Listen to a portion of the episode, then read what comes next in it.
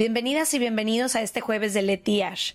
Creamos este nuevo espacio corto para todos los jueves estar cerca de ustedes, leer algunas de sus opiniones, dudas, anécdotas y secretos. Les damos la bienvenida a otro jueves más de Leti Ash, que son nuestros favoritos para platicar eh, de temas que a veces pues, no damos tanto nuestra opinión en los capítulos y demás, y se ha vuelto un espacio que nos encanta platicar.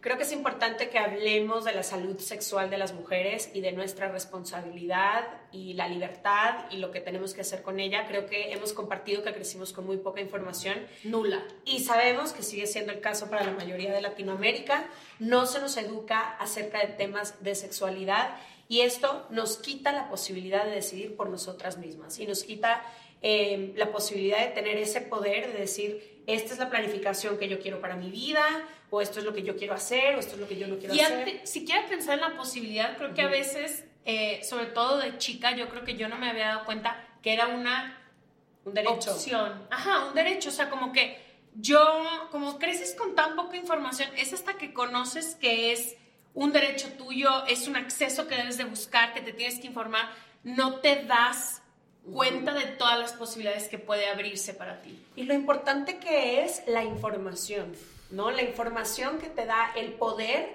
para decidir sobre tu salud sexual y sobre tu eh, salud reproductiva. Sí, sobre tu cuerpo, tus decisiones, poder planificar tu futuro, como quieres que se vea para ti específicamente. Entonces creo que es muy importante hacernos responsables, hacernos responsables por medio de esta información, claro, con eh, fuentes que sean verdaderamente hechas por profesionales de la salud, pero para que podamos eh, cuidar inclusive nuestra salud reproductiva. Total, y creo que antes, no sé si es porque también por la poca información, pero yo creía que solo se planificaba eh, la reproducción sexual y todo lo que tenía que ver con ese tema cuando llegaba el momento de tener hijos y hijas. Y creo que mientras fui creciendo y no fue el camino que hemos elegido las dos hasta el momento, eh, me di cuenta que también tiene que ver con todo. Para poder vivir una vida sexual saludable, hay que tomar decisiones muy responsables y también decisiones muy informadas. Para prevenir enfermedades de transmisión sexual, embarazos, embarazos no, planificados y no deseados.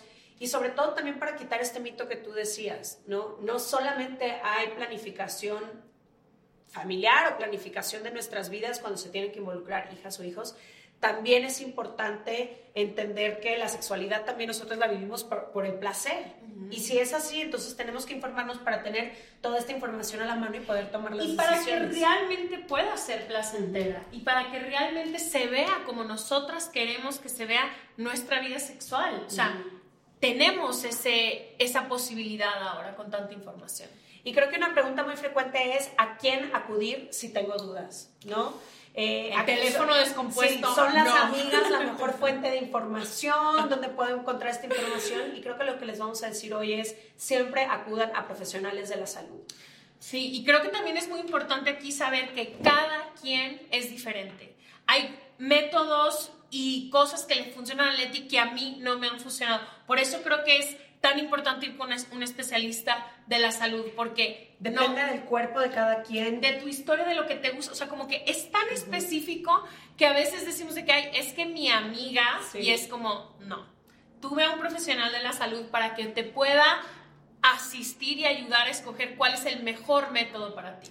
Y varía en cada país, pero hay, varía en cada país porque hay diferentes especialistas, ya sea, no sé, ginecóloga, ginecólogo, sexóloga, sexólogo, pero hay distintos profesionales que te pueden ayudar también con el tema de autoestima, de inseguridades, de preguntas, de falta de información, como todo lo que necesitamos para completar las piezas del rompecabezas un poco que nos hacen falta. Total, porque creo que a veces no es solo em, todo lo que es médico y métodos anticonceptivos, también quienes crecimos eh, con muy poca información, con cero representación en este sentido, tenemos muchísimas dudas. Nosotros nos informamos como teléfono descompuesto y ha sido literal un acto de amor propio informarnos realmente cómo podemos vivir una vida sexual plena que se vea como lo que nosotros podemos imaginarnos y también cómo tirar todos los mitos que hay alrededor de la sexualidad. ¿Qué métodos existen para prevenir embarazos? ¿Qué métodos existen para prevenir eh, enfermedades de transmisión sexual?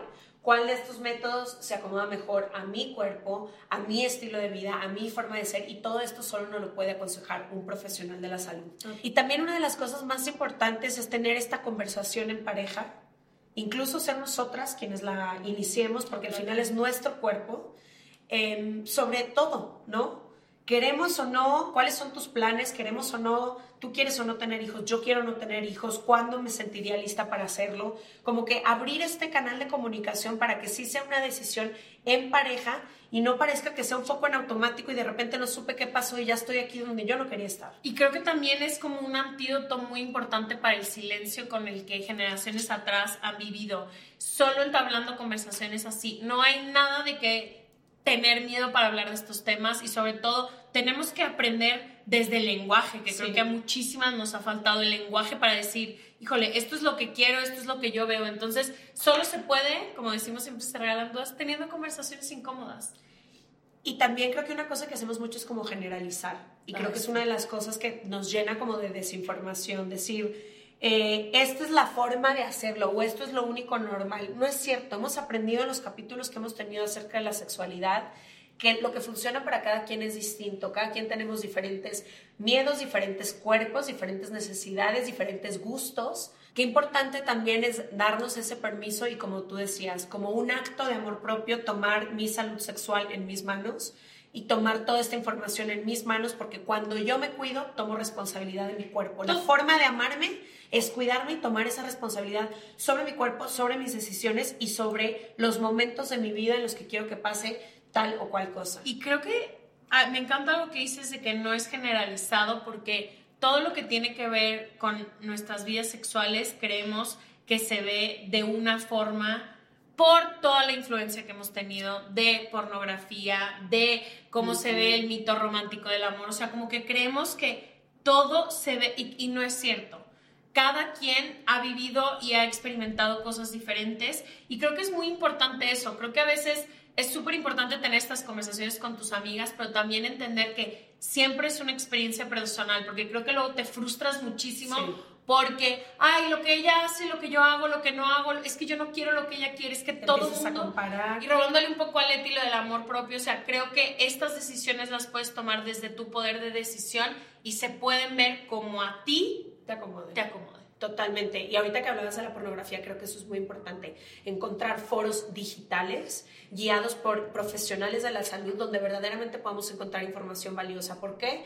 Porque nuestra generación y generaciones enteras se han educado a través de la pornografía y de los lugares y equivocados daño. acerca de la sexualidad y ha hecho un daño en todos los niveles. Entonces, busquemos también estos foros digitales donde nos permiten encontrar estos espacios seguros, ¿no? Y cuidar de nuestro bienestar, así como cuidamos de nuestro bienestar eh, mental y de nuestro bienestar social, también cuidar de nuestro bienestar físico. Totalmente. Y creo que también es un momento o sea, esta decisión llega en un momento a veces complicado, ¿no? Porque crees que, como nos dicen, es solo para cuando tengas hijos, solo.